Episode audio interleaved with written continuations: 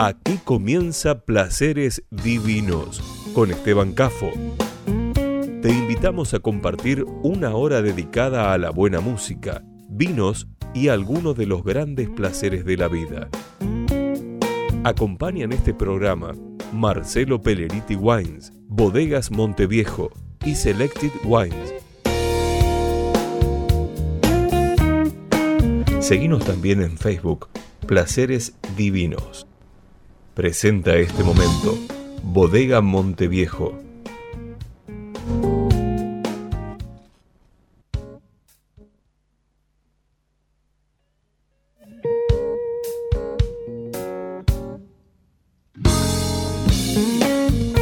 Muy buenas tardes, qué gusto saludarlos. Estamos comenzando un nuevo encuentro de placeres divinos a las puertas del fin de semana encontrándonos con, como dice la introducción de este programa, algunos de los grandes placeres de la vida. Un rico vino, una interesante lectura, eh, una rica receta que nos gratifique eh, y escuchando buena música. Además, como es el caso de hoy, enriqueciéndonos en los conocimientos de este apasionante mundo del vino para muchos dentro de los que me incluyo, eh, vamos a charlar con uno de los hacedores, uno de los protagonistas. Y para ir poniéndonos en tema y aprovechar al máximo este tiempo de la tarde con placeres divinos, vamos poniéndonos en tema a escuchar este primer tema musical de Zucchero Fornaciari, uno de sus clásicos.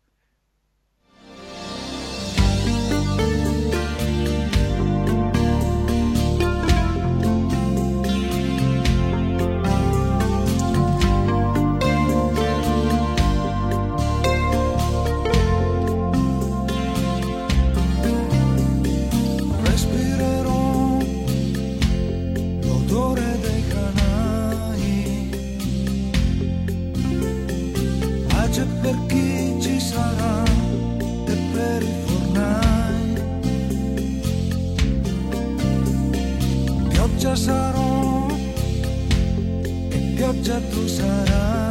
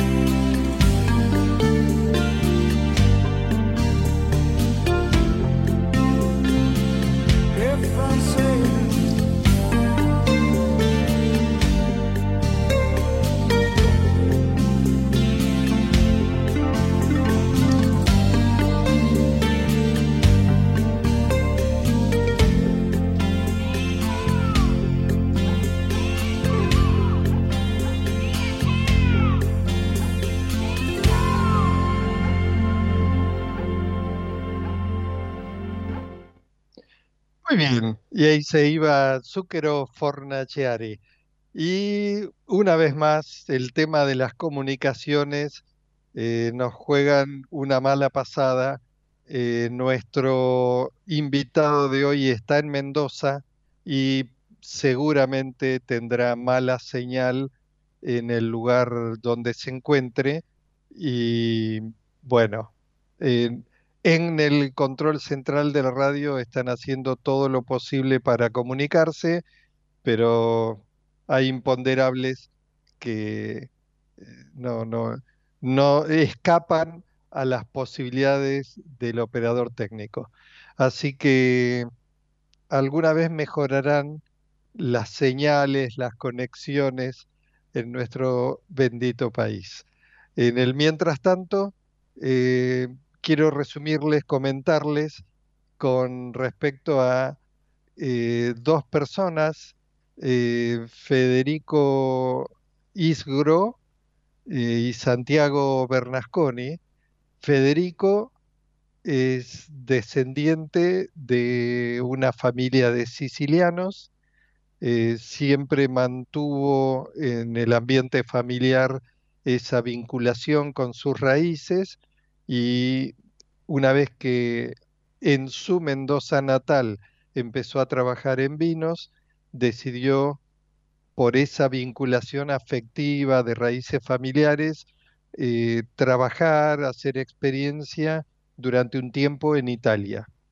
Allí enriqueció sus conocimientos, se nutrió, como digo, de, la cultura familiar en, el lugar, en el mismo país, en Italia, y en un momento dado decidió pegar la vuelta, como dice el gaucho, volvió a Mendoza y trabajó hasta hace unos años eh, junto con un buen emprendedor y fue un poco la, mano derecha de eh, el, el, turco Musi Safi. Eh, y en un momento dado, eh, conociéndose de cruzarse en el ambiente del vino con Santiago Bernasconi, que a su vez Santiago tiene una rica formación en el ambiente vitivinícola, un poco más volcado al área de emprendedor, pero desde eh, la posición de organización y comercial, sobre todo en comercio exterior, tiene una invalorable experiencia, eh, siendo una persona, ambos son muy jóvenes todavía, eh, de haber trabajado muchos años en bodegas de primer nivel, desarrollando contactos y mercados en el exterior, además de mercado local.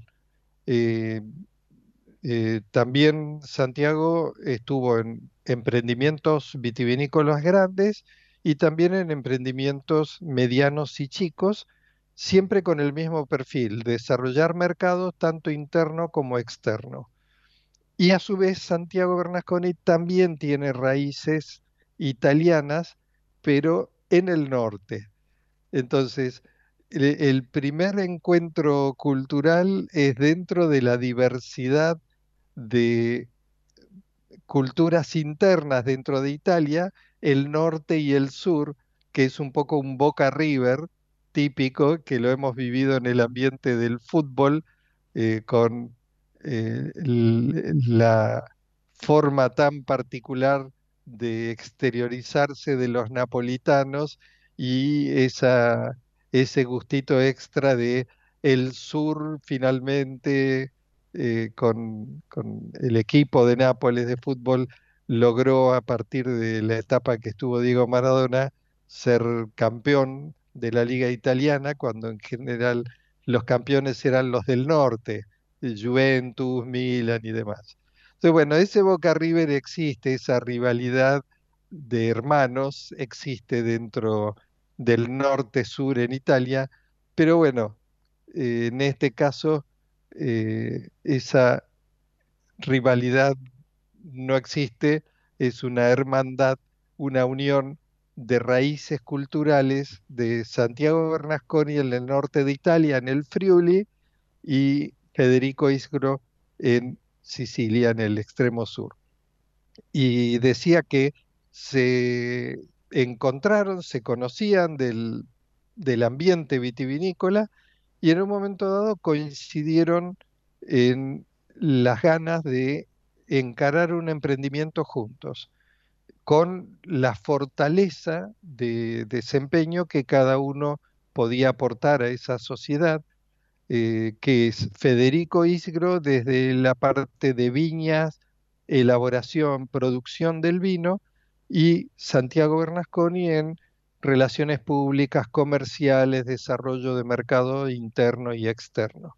Así que se, eh, complementaron magníficamente bien y en esa identidad eh, buscaron hacer algo que simbolice también sus orígenes en común de cultura vitivinícola italiana, pero con actualidad, con presente en Argentina.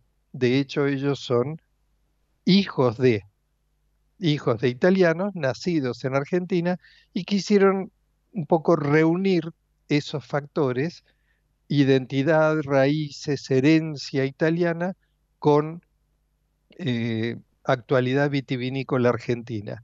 Y entonces un poco como para darle un punto de referencia a este sentido de proyecto, eh, buscaron hacer vinos tomando como base, como eje de elaboración, la uva tinta Sangiovese. La uva Sangiovese es una típica uva de, que se cultiva en varias regiones de Italia. Eh, Italia, convengamos que siendo primer productor mundial de vinos, con la extensión que tiene, es como decir que prácticamente todo el país es un gran viñedo distribuido en regiones. Dentro de esas regiones encontramos también eh, eh, una fuerte presencia de la uva Sangiovese, sobre todo en el área central de Italia y entre otros vinos eh, o tipos de vinos reconocidos italianos, la uva Sangiovese es un poco la base de los clásicos Chianti del centro de Italia. Y se cultiva como varietal, se cultiva y se elabora como varietal puro y también como eh, blend o, o, coupage, como hay distintas formas de vinos genéricos, son distintas formas de expresar lo mismo, ¿no? La unión de varias uvas para formar un vino tinto que reúna las características y complejidad que le puede aportar cada variedad. Y trasladaron eso entonces con una uva típica italiana, la uva Sangiovese, que aquí, si bien está razonablemente bien difundida, sobre todo en Mendoza, jamás fue una protagonista central, no es prácticamente conocida como producto de vinos varietales. Han intervenido mucho en los vinos genéricos o de corte. Entonces, el que diga vino fino tinto, eh, sobre todo hace unos 20, 30 años atrás, hasta ese entonces, ni siquiera aclaraba con qué uvas estaba elaborado ese vino tinto genérico. Bueno, en muchos casos, un componente importante, además de nuestro clásico Malbec, el, referente también aquí mundial que es el Cabernet Sauvignon, Merlot, entre otros, el Bonarda, que hay abundancia en nuestro país. Sangiovese también era una de las uvas que intervenían en muchos de los vinos tintos genéricos, pero poco difundido en, en la mente de los consumidores de vino. Bueno, ellos entonces encararon este proyecto un poco como rasgo de identidad italiana, que prácticamente todos sus vinos tienen eh, una base, o son de uva sangiovese, o tienen una base y que interviene sí o sí la uva sangiovese. Esa es una de las características. Y hasta ahora han elaborado distintas opciones de vinos tintos, elaborados algunos como vinos jóvenes, otros como de gama intermedia y algunos de gama alta. Poco a poco, en, esta, en este joven emprendimiento eh, que lleva unos pocos años, y el primer vino fue lanzado hace tres años. Eh, el, el, vino de entry level es el llamado Tanito, que un poco hace referencia a la identidad esta que eh, les estoy describiendo, pero con el diminutivo Tanito quieren también un poco cálidamente y coloquialmente describir, este es nuestro vino joven, nuestro vino chico, eh, nuestro vino de entrada, un vino de buena calidad, pero no tan costoso porque no tiene componentes caros como son la guarda prolongada en bodega, el tiempo cuesta, y el paso por barrica, que las barricas también cuestan y es una incidencia muy grande en el costo final del vino. Entonces los vinos jóvenes que no pasan por barrica no es que sean de mala calidad, eh, sino como es este el caso, sino que son vinos jóvenes, frescos, para beberse en no demasiado tiempo, no son para guardar no más de 3, 4 años, eh, pero sí mantienen buena calidad y pueden llegar a buen precio.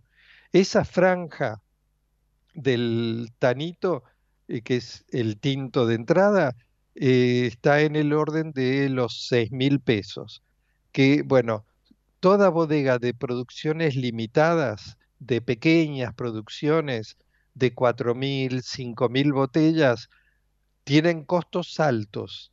Eh, la producción es muy personalizada, muy artesanal, pero cuando se hace el cálculo de costos, producto de la baja escala de volumen, eh, los vinos son de muy buena calidad, pero no pueden abaratar demasiado el precio final. En este caso, la referencia de precio público es del orden de los 6.000. Y después tienen en gama intermedia de, los vinos, o sea, en estos casos, al producir poco, producen solamente vinos de alta calidad, que son los que pueden resistir los, los mayores costos. Eh, tienen el Bianco de Uco, que fue el primer blanco que lanzaron después de empezar con tintos, está en, una gama un poquito más alta. De ese Bianco de Uco se hicieron apenas 2.800 botellas. El año pasado fue el primer año que se elaboró y solo esa pequeña cantidad. Eh, fue su primer vino blanco. Y después tienen el rosso de, Uco, que es otra variante dentro de este mismo segmento de precios, y eh, un escalón más arriba está el Brunetto, que está a precio de público alrededor de 9.400 pesos de referencia, el Tano, que ya es un vino de alta gama y de guarda, está a 18.000 pesos la botella. El Vin Otto es una selección de la, mejor partida de cada añada de esa, de esa eh, línea de calidad del Tano, es esa selección especial de, los de las mejores parcelas va a la etiqueta Vin Otto y es un poco más caro el nivel, eh, a 21.600 pesos. Es el vino de alta gama, el de mayor eh, capacidad de guarda, es el vino top de gama que elaboran hasta ahora. Pero la novedad, y era el motivo de la charla que por ahora no hemos podido mantener, que teníamos prevista con Santiago Bernasconi, él está en Mendoza en este momento, es que el próximo miércoles 30 de agosto van a hacer la presentación de la segunda añada del Bianco de Uco, que fue muy exitosa. Yo creo que no llegó a un mes de haber lanzado ese vino, además de que fue de producción escasa, tuvo tanto éxito, éxito que en menos de un mes se agotó. Bueno, con expectativa, aquellos que lo hemos probado, estamos esperando ese excelente blanco, la nueva añada, a ver qué nos depara, eh, y van a aprovechar la ocasión para presentarlo, eh, esa segunda añada del blanco, este miércoles. Pero el desencadenante de esa reunión de presentación para periodistas especializados, para, para comunicadores, em, es el hecho de que por primera vez y van agregando más etiquetas al portafolio, eh, están elaborando un rosado. Y así tienen eh, cubierta el repertorio del ABC blancos, rosados y tintos. Por primera vez van a, va a ver la luz o, va a ser probado por, eh, en este caso, en primer lugar, por los eh, periodistas el miércoles próximo, ese primer rosado que elaboraron y en base siempre como les comenté hace unos minutos, la uva de base es la uva tinta Sangiovese y también tiene un poco de, eh, que compone, que acompleja ese rosado, uva tinta Syrah. Ustedes recordarán, con uvas tintas es como se elaboran los vinos rosados, quitando la piel el ollejo, la piel de, la uva, eh, tempranamente. Se deja entre 12 y 24 horas, no mucho más que eso, la piel en contacto con el jugo que está fermentando y a partir de ese tiempo, según la intensidad de color rosado que se quiera obtener, se deja horas más, horas menos y a partir de no más de, de 24 horas se retira el ollejo, que es donde están eh, las partículas eh, colorantes eh, y los pigmentos que dan color al vino, y queda con lo que llegó a teñir el jugo es ese tiempo de, permanencia del ollejo. Y es un rosado al estilo de un rosado moderno, por lo que se ve en imágenes, ya les diré cuando lo pruebe. Moderno en el sentido que es el típico color llamado piel de cebolla, es un rosado más bien pálido, se buscan rosados con marcada acidez, frescos, fáciles de tomar, que en ese rango intermedio entre blancos y tintos tienen un poco más parecido a vino blanco que a un vino tinto. Y es un momento ideal porque estamos ya cerrando agosto y el próximo mes ya estamos abriendo el periodo de la primavera que en veintitantos días más formalmente comenzará. Buena época, primavera-verano, para consumir estos vinos frescos, los vinos blancos, los vinos rosados, son mucho más demandados y más adecuados para beberlos frescos en verano. Eh, los tintos se beben todo el año, pero son particularmente indicados para las comidas de invierno. Así que la novedad, el miércoles próximo, Vira Wines. Vira es Bernasconi Isgro República Argentina, así se forma el Vira, presenta el miércoles 30 su nuevo rosado de Uco y su segunda presentación, que fue excelente, rico, pero con gusto a poco, porque se agotó apenas salió, la segunda edición, la segunda añada del Bianco de Uco.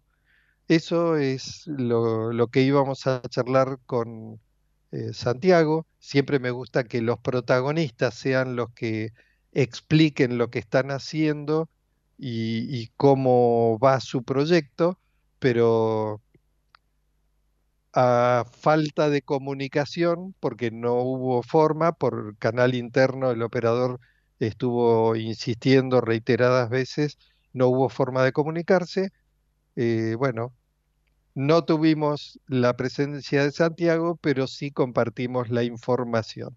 El viernes próximo les comento qué tal fue. Ahora vamos a la pausa comercial de mitad de programa y vamos a disfrutar un, un, cuento corto que me gusta particularmente, más música y la receta de la semana con un vino sugerido. Vamos con la pausa comercial, Gerardo. Ecomedios.com AM1220. Estamos con vos. Estamos en vos. American and Merit Hoteles Primera cadena hotelera argentina, 3, 4 y 5 estrellas. Más de 20 destinos de Argentina y el Cono Sur.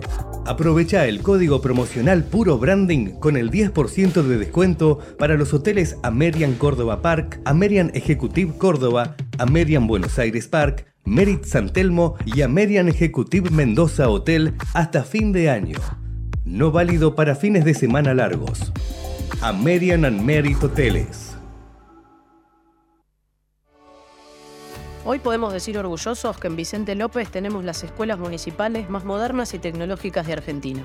No para ganarle a nadie, para que ganen los chicos. Vivamos Vicente López. ¿Cuándo fue la última vez que te tomaste un respiro para ver un amanecer? Descubriendo lugares distintos que te hacen soñar, emocionar. Lugares que se convierten en felicidad cuando compartís ese momento con amigos? ¿Cuánto hace que no te tomas un respiro para descubrir algo distinto? Catamarca es mucho más que un destino. Informate en ecomedios.com. Seguinos en TikTok, arroba ecomedios 1220.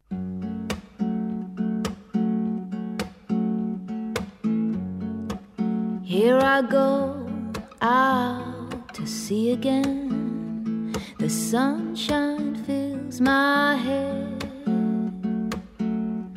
and dreams hang in the air.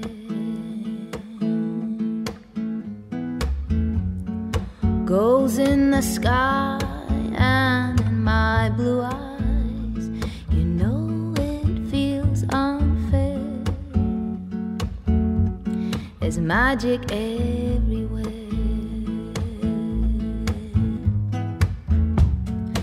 Look at me standing here on my own again. I'm straight in the sunshine.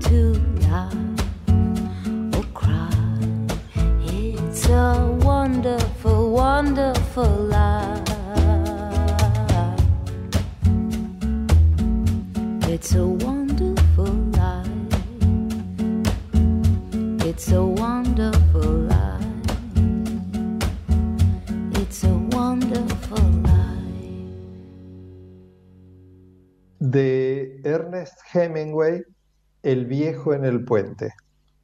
Un viejo con gafas de montura de acero y la ropa cubierta de polvo estaba sentado a un lado de la carretera. Había un pontón que cruzaba el río y lo atravesaban carros, camiones y hombres, mujeres y niños. Los carros tirados por bueyes subían tambaleándose la empinada orilla cuando dejaban el puente, y los soldados ayudaban empujando los radios de las ruedas. Los camiones subían chirriando y se alejaban a toda prisa, y los campesinos avanzaban hundiéndose en el polvo hasta los tobillos. Pero el viejo estaba allí sentado sin moverse. Estaba demasiado cansado para continuar. Mi misión era cruzar el puente, explorar la cabeza de puente que había más allá y averiguar hasta dónde había avanzado el enemigo. La cumplí y regresé por el puente. Ahora había menos carros y poca gente a pie, y el hombre seguía allí. ¿De dónde viene? le pregunté. De San Carlos, dijo y sonrió. Era su ciudad natal, por lo que le llenó de satisfacción mencionarla y sonrió. Cuidaba de los animales, explicó. Oh, dije, sin entenderlo del todo. Sí, dijo, ya ve, me quedé cuidando de los animales, fui el último que salió de San Carlos. No tenía pinta de pastor ni de vaquero, y tras observar su ropa negra y cubierta de polvo, su rostro gris cubierto de polvo y sus gafas de montura, ¿qué animales eran? Animales diversos, dijo negando con la cabeza. Tuve que dejarlos. Yo estaba contemplando el puente y el aspecto de paisaje africano del delta del Ebro y me preguntaba cuánto tardaríamos en ver al enemigo. Y todo el rato estaba atento por si oía los primeros ruidos que delataran ese misterioso suceso denominado contacto y el hombre seguía allí sentado. ¿Qué animales eran? Le pregunté. En total, tres clases de animales, explicó. Había dos cabras, un gato y cuatro pares de palomos. ¿Y los ha dejado? Le pregunté. Sí, por culpa de la artillería. El capitán me dijo que me fuera por culpa de la artillería. ¿Y no tiene familia? Pregunté, vigilando el otro extremo del puente, donde los últimos carros bajaban deprisa la pendiente de la orilla. No, dijo, solo los animales que le he dicho. Al gato, naturalmente, no le pasará nada. Un gato sabrá cuidarse, pero no quiero ni pensar que va a ser de los otros. ¿En qué bando está usted? le pregunté. Yo no tengo bando, dijo. Tengo 76 años. Llevo andados 12 kilómetros y creo que ya no puedo seguir. Este no es un buen lugar para pararse, dije. Si puede llegar, hay camiones en el desvío a Tortosa. Esperaré un poco, dijo, y luego seguiré. ¿A dónde van esos camiones? A Barcelona, le dije. No conozco a nadie en esa dirección, dijo, pero muchas gracias, se lo repito, muchas gracias. Me miró sin expresión, cansado, y a continuación, necesitando compartir su preocupación con alguien, dijo, al gato no le pasará nada, estoy seguro. no hay por qué inquietarse por un gato, pero a los demás, ¿qué cree que les pasará a los demás? Bueno, probablemente tampoco les pasará nada. ¿De verdad lo cree? ¿Por qué no? dije mirando la otra orilla, donde ya no había carretas. Pero, ¿qué harán cuando empiece el fuego de la artillería? Si a mí me dijeron que me fuera por culpa de la artillería, ¿dejó abierta la jaula de los palomos? Le pregunté. Sí, entonces saldrán volando. Sí, seguro que saldrán volando, pero los demás, más vale no pensar en los demás, dijo. Si ya ha descansado, yo que usted me iría, le insistí. Levántese e intente andar. Gracias, dijo, y se puso en pie. Avanzó haciendo heces y volvió a sentarse sobre el polvo dejándose caer. Yo solo cuidaba a los animales, dijo sin energía, pero ya no hablaba conmigo, solo cuidaba a los animales. No se podía hacer nada por él. Era domingo de Pascua y los fascistas avanzaban hacia el Ebro. Era un día gris y las nubes iban bajas, por lo que sus aviones no volaban. Eso y que los gatos supieran cuidarse solos era toda la buena suerte que tendría aquel hombre. Bien, el cuento de Hemingway y antes la dulce voz de Katy Melúa con Wonderful Life, Hermosa Vida, un, un tema súper plácido y agradable. Y ahora, hablando de agradable, vamos a gustos agradables. Estamos todavía en época de invierno y la época de invierno es particularmente apta, indicada para los llamados platos de cuchara.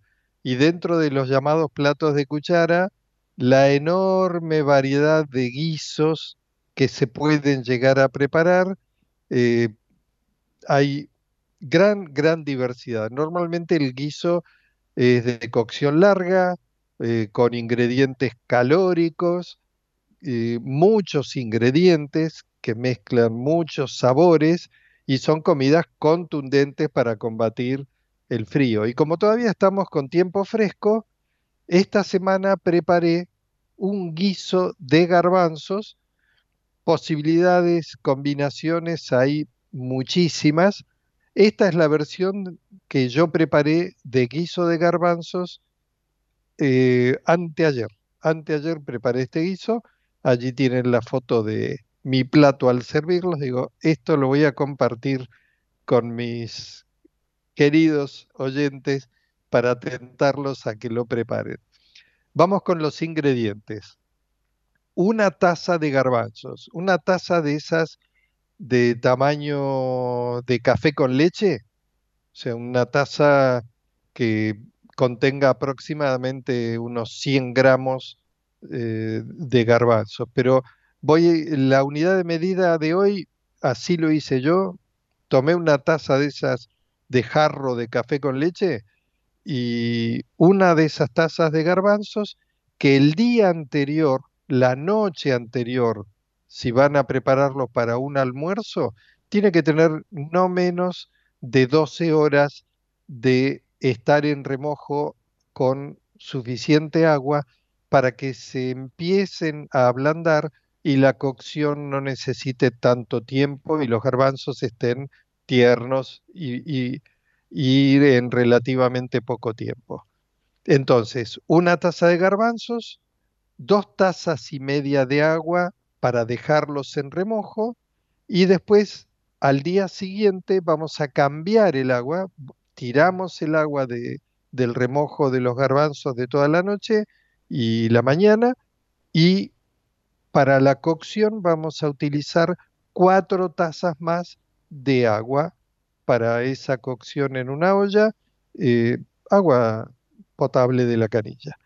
Vamos a necesitar tres papas medianas, una taza también de arroz blanco, una cebolla grande, cuatro o cinco tomates medianos, en lo posible, no en lo posible, diría casi imprescindible que sean bien maduros.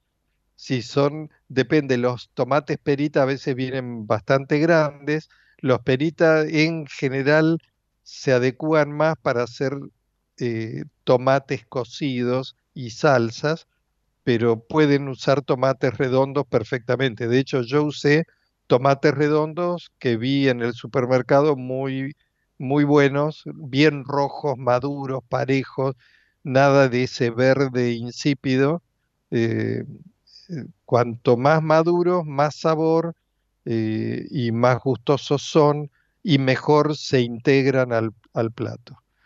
Además de los cuatro o cinco tomates medianos maduros, vamos a necesitar dos dientes de ajo, un manojo de perejil a gusto, un trozo bastante grande de jengibre, eh, pimiento del tipo chile, peperoncino, ese pimiento bien picante, eso es a gusto del picor que cada uno tolere o prefiera. Eh, yo le puse dos rodajas de un peperoncino muy picante que tengo eh, seco y en conserva. Lo tengo en un frasco porque compré un, una bandeja y, es tan picante que uso poco cada comida. Así que es bueno primero secarlos en forma natural, al aire, al sol, no al horno, que se sequen en forma natural, conservan su lindo color y duran muchísimo. Eh, y después nos rinden un montón. Yo corté dos rodajas de ese peperoncino de más o menos medio centímetro para que tengan una idea. Ese es un peperoncino muy picante. Después va el gusto de cada uno. Eh, sal, vamos a necesitar por supuesto, también salamos a gusto, una cucharadita de cúrcuma, un poco de, podría ser una una cuchara sopera de pimentón dulce, eso también va a gusto de cada uno, y orégano, también cantidad necesaria para condimentar. Vamos con la preparación.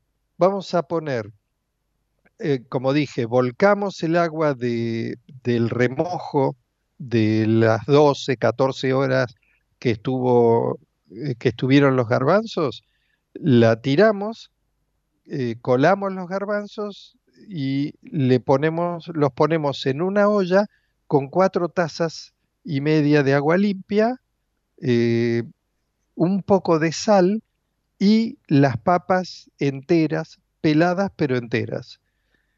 Hervimos aproximadamente unos 20 minutos, que es el tiempo que papas medianas tardan en estar a punto. Eh, en el mismo tiempo, remojo mediante previo, también deberían estar los garbanzos. Pero esto es probar y ver. Si ven que todavía están un poco duros los garbanzos o las papas, dejan un, poco más, unos minutos más. Una vez las papas ya tiernas cocidas, con un tenedor dentro de la misma olla, las vamos a ir partiendo, las vamos a desmenuzar en trozos chicos tamaño bocado, aproximadamente, así muy, como decir, groseramente. Eh, aquí no se necesita cortes rigurosamente prolijos. Con un tenedor se abren las papas en trozos más chicos.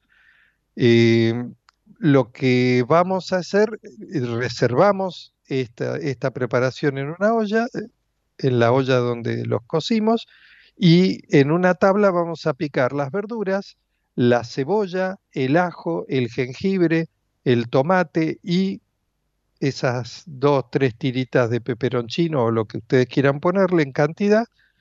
Y estas verduras que mencioné en trozos chicos, en cubos relativamente uniformes, en cubos chicos.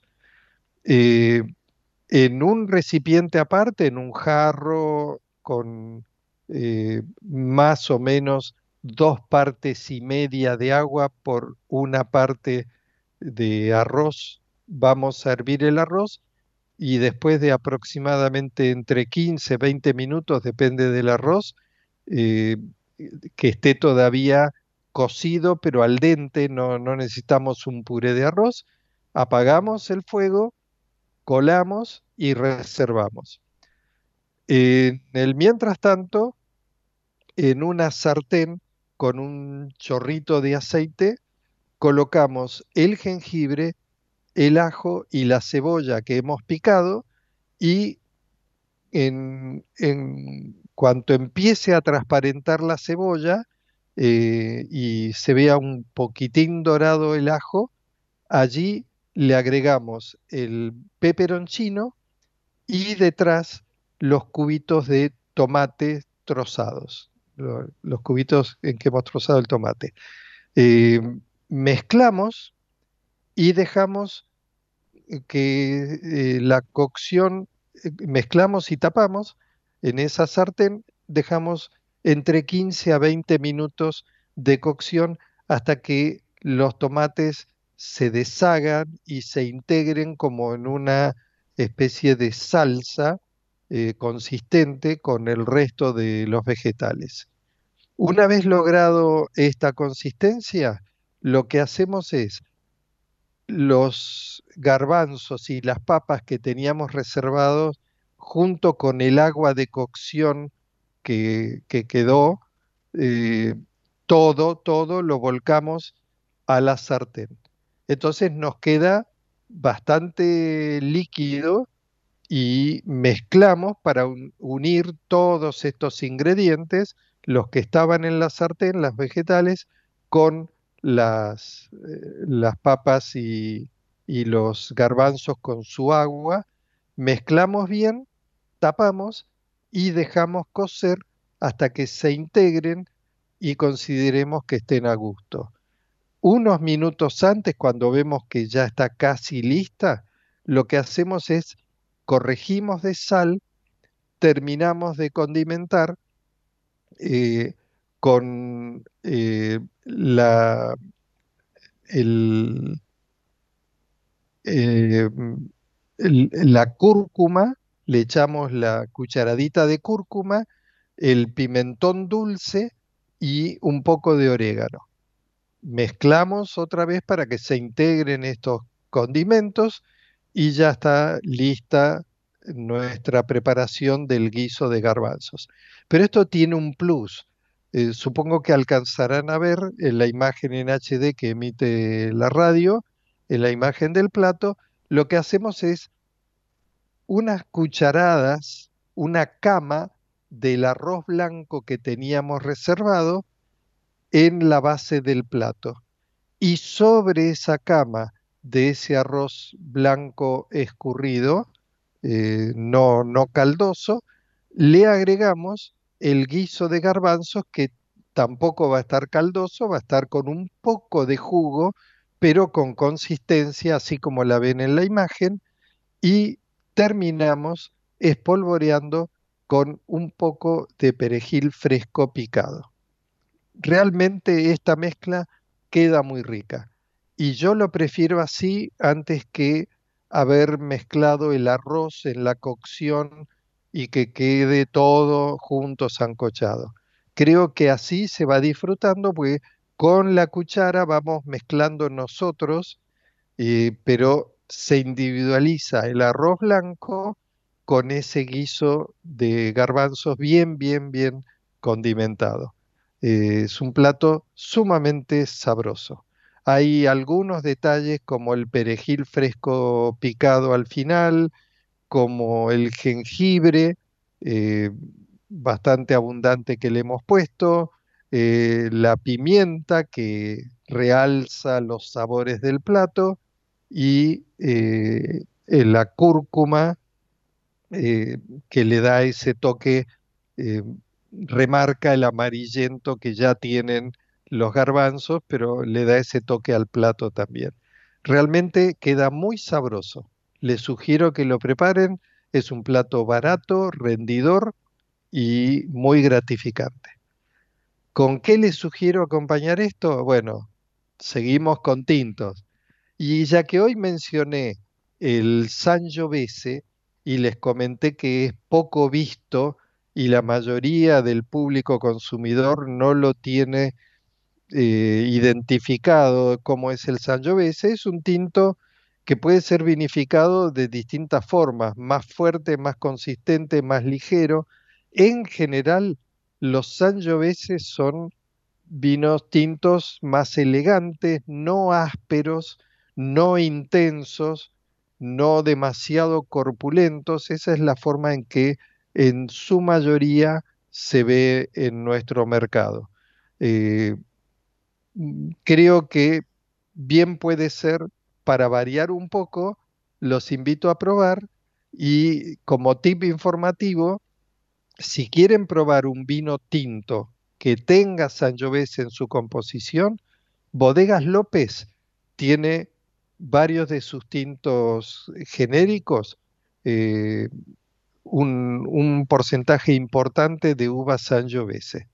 Eh, incluso estoy hablando de los de mediana gama, no hablo del Chateau Montchenot de 10 años, de 15 años, que son sus vinos tope de gama, sino los, los vinos de entrada y media gama, eh, eh, tipo Chateauvieux, incluso vinos de gama un poco, un poco más abajo, muy accesibles en precio, es interesante como para probar un vino tinto genérico que contenga Sangiovese.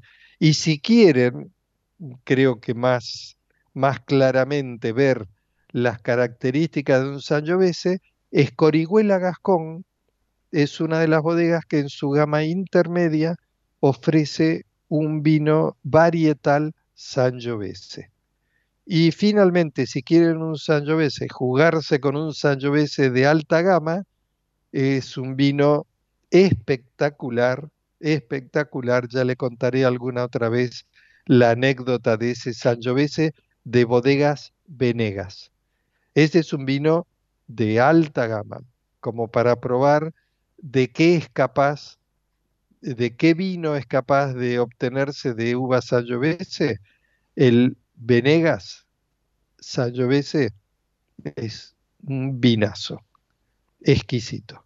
Pero bueno, ahí tienen un montón de opciones accesibles y algunas de más alta gama para los que quieran jugarse más, para compartir este guiso de garbanzos que les sugiero hoy que preparen el fin de semana. Y bueno, ya estamos sobre el cierre Así que les propongo que nos vayamos con un alegre tema de Magic Slim. Soy un bluesero, I'm a bluesman. Y bueno, con ese ritmo que te hace mover los pies y mover el esqueleto, aunque no tengas ganas, que nadie mejor que Magic Slim eh, en sus shows en vivos hacía bailar a la concurrencia. Si ustedes ven grabaciones en vivo de sus shows, la gente no solo escuchaba mirando al escenario, sino que los hacía bailar en sus lugares. Así que Magic Slim, I'm a bluesman y yo soy un, uno de los apasionados del vino que les dice, hasta aquí llegamos, nos encontramos el viernes de la semana que viene con más placeres divinos. Chao.